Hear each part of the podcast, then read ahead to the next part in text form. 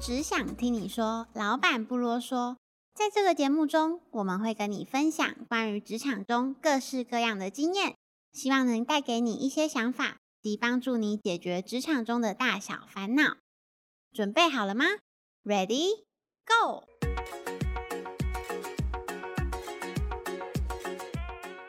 嗨，大家好，我是伊莲娜，我是伟安。那今天这一集主要是想跟大家聊聊，主管一定要做到带人带心吗？那为什么我会想要聊这个主题的原因，是因为这几天我在滑迪卡的时候，有看到一篇文章，就是关于这个议题。那其实下面的就是留言啊，网友其实争论不断。有些人认为说，哦，主管一定要做到带人带心；有一些人就觉得说，哦。公司请你来，又不是只是要交朋友而已，你只用达成任务就好了。所以我就很好奇维安的想法，说那你对于就是主管一定要做到带人带心的看法，你认为是怎么样子的呢？嗯，我觉得这还是要看一下你的工作性质啊，因为如果说你的工作的取代性是容易的。嗯，哦，就是比较简单一点的那种工作，其实你不用带到心，也比较没有什么关系。嗯，哦，因为你可能随时都可以找到人来替换。嗯，但是如果你的工作它的取代性是低的，那你在带的时候可能就要花一点心思，你可能要了解说对方的个性啊，然后他到底。比较擅长喜欢做些什么啊，然后该怎么样培养他，嗯，这些都是带薪的一部分。所以并不是说你带薪你就不能让他把事情做好，嗯，而是你需要看说，如果你希望发展他，那该怎么样做会比较好，或者是说对于工作来说，这位伙伴的价值观是什么？嗯，那你如果能够依照他的价值观去给予他奖励。或者是给予他他想要的发展，嗯，那其实这样子的状况下，他自己本身也可以把工作做好。对，那带人跟带薪，其实你就有办法带到，对啊。因为我也不是从一开始就在你下面工作嘛，所以还是会看到各部门的主管其实行事的风格有一点点不太一样。我自己其实一直以为说，就是可能业务部门的主管啊，那。他形式可能比较不会做到带人带心这件事情，感觉会我们只要达成业绩目标就好了。但是我还是觉得说，其实假设你了解你的伙伴，然后能够把它放对位置，那是不是他其实能为公司创造的效益也会比较高？还是你就觉得说，主要还是要看就是主管的个性为主这样？嗯，我觉得每一个主管个性本来就会不一样啦。嗯，那有些主管他本来就会觉得底下的人就是把事情做好就好。嗯，那再来，如果说以业务型的单位的话，他们通常都比较是目标导向的。嗯，但是其实多多少少都还是需要照顾一下他们的心情，因为毕竟业务单位他们在外面可能会碰到非常多非常多的挫折。嗯，但是。并不是每一个人他都有办法自己去转化那个挫折，有些人是很可以的，那有些人比较不行，那比较没有办法转化挫折的，你可能要花一点心思去培养他挫折的复原力，或者是教导他，或是辅导他，让他能够比较快的去转化心情。嗯，对。那本来每一个业务的性质就不太一样，所以。像我以前在帮一些保险公司在带企业念训的时候，嗯，你就会看到说，一个大的单位，它里面的主管会分成说，很会带业绩的，很会教人家怎么做业绩的，嗯，跟。很会带人的，所以有时候他们遇到一些比较需要有人去协助啦、辅导啦，然后去关心的，嗯，哦，那他就会交给那些比较会带人的去做一些协助，嗯，那其他比较需要做业绩，然后在业绩遇到一些困难、一些状况的时候，那就交给那个比较会做业绩的人，教他可以怎么样做。就是依据团队需要的状况而去做调配，这样。嗯，那刚刚文安也有提到，就是我其实也很好奇，对你来说，一个很会带人的主管，你认为需要具备什么样的条件？我觉得要具备的条件，第一个一定要花一点时间了解自己的部署啦。嗯，对，因为如果你不了解自己的部署的话，那你会用到不是适合他的奖励方式，或者是不是适合他的一些工作安排的形式。嗯，哦。当然，我必须讲，一定有分内需要做的工作。可是因为奖励的方式，每一个人他喜欢的奖励方式不一样。嗯，哦，我就讲，光是感情这件事情，我们就谈一个叫做爱的语言有五种。嗯，那它就有分五种不同的会感受到爱的方式。嗯，哦，光是就是伴侣之间，它都有属于不同的感受爱的形式。嗯，对，那。同样的，在工作上面部署，他能够感到被激励的形式也会不一样。如果说你能够很清楚说，哎，每一个部署到底什么样的方式对他能够激励到他，这样子的话会是比较好。那第二个部分就是会需要了解每一个部署他擅长的是什么。嗯。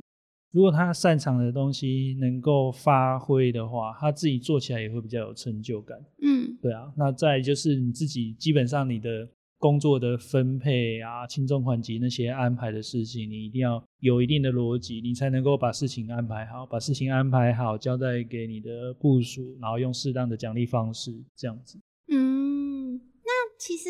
我一直很好奇，说到底是怎么去观察每一位部署擅长的事情是什么呢？是透过什么样的形式去观察的？其实只要在工作上的时候，你一定会有遇到一些不同的任务。那你在不同的任务。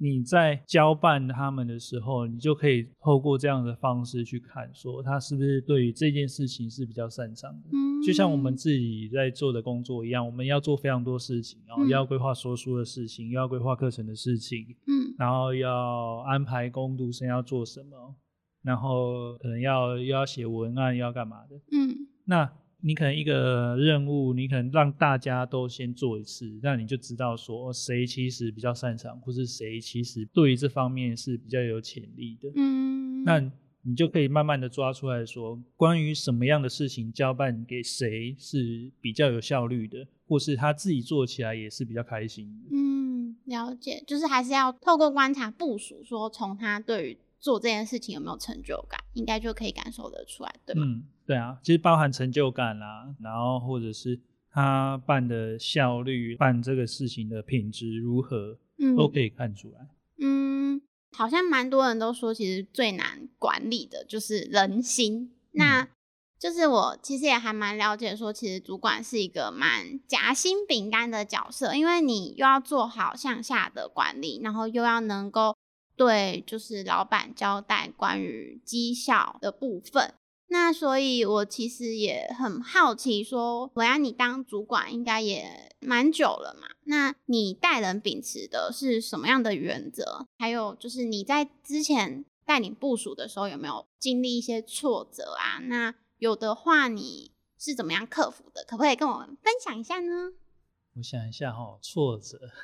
对啊，就是可能刚好带到了这个部署，结果跟你不太合之类的。我我。从以前到现在，主要让我比较挫折的，其实只有一个，就是我在带人上面。因为在之前的一家公司的时候，曾经带过一个，他其实我不知道他的状况到底是怎么样啊。因为当时我在管顾公司嘛，然后我又自己又要讲课，然后自己又要接案子。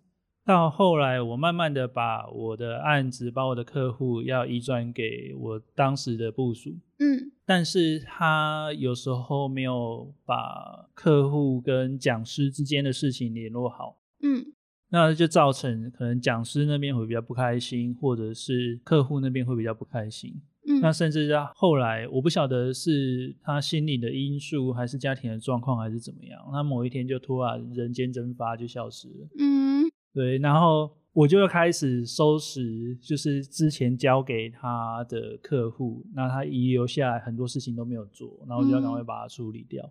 那那个时候是我是觉得蛮蛮挫折，也蛮失望的啦，因为就是我我很相信你，所以我开始慢慢的把客户交给你，嗯，那结果却发生这样的事情。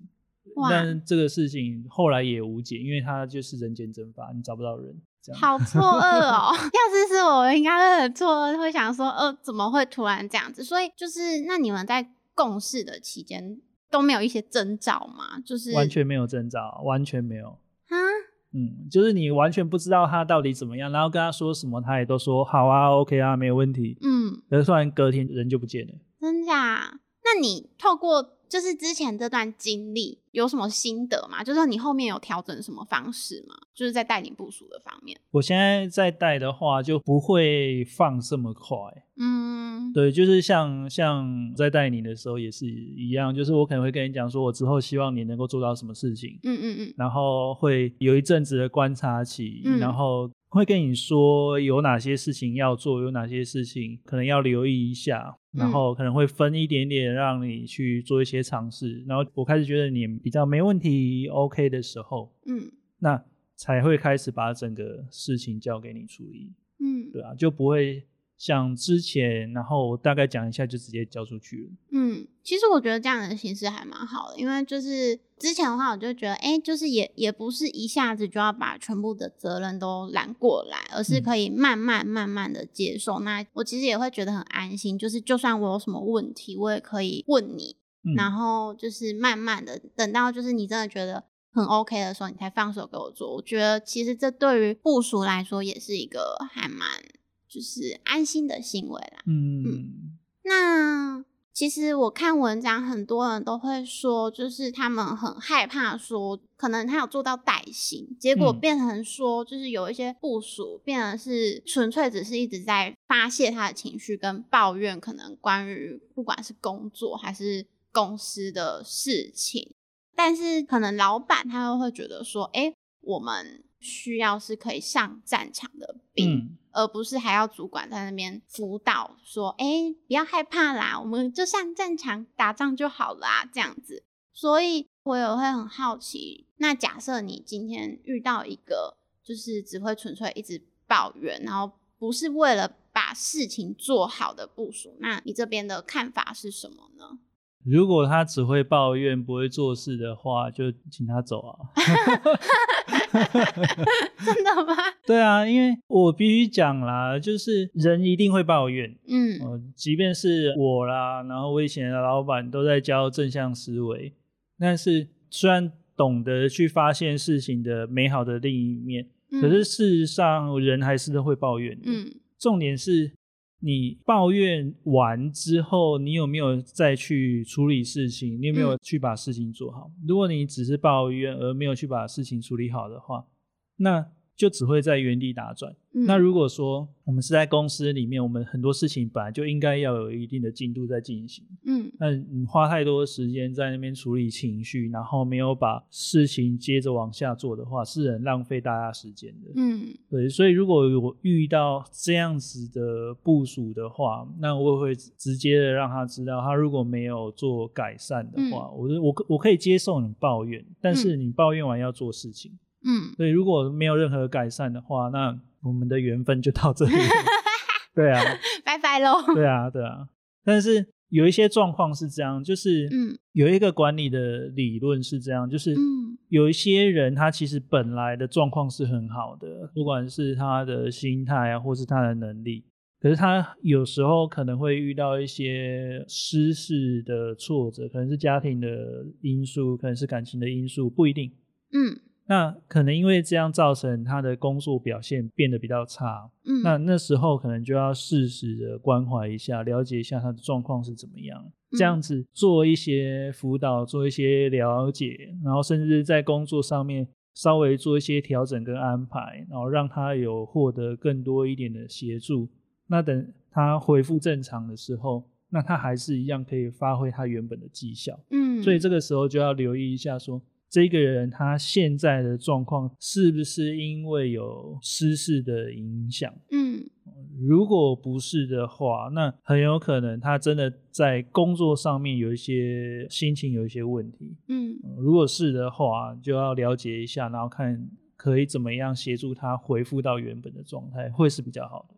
嗯嗯，好哦，今天听下来，我还是觉得，嗯，管理真是一门。不是很好学的学问啊。说实话，就是你既要了解部署，就是每个人的心情，但又要辅佐他能够达成绩效，还有他该完成的任务。看来还有一段蛮长的路要学习，是是真的不太容易啊！没有人一开始就知道怎么当主管。对啊，因为我觉得其实我们每次都觉得哦，你好辛苦哦，就是因为其实你也是会有自己的压力，然后又要兼顾我们，就像一个那个工作的爸爸一样。好啦，那今天的节目就先到这边喽。好哦，那下期再见喽，拜拜，拜。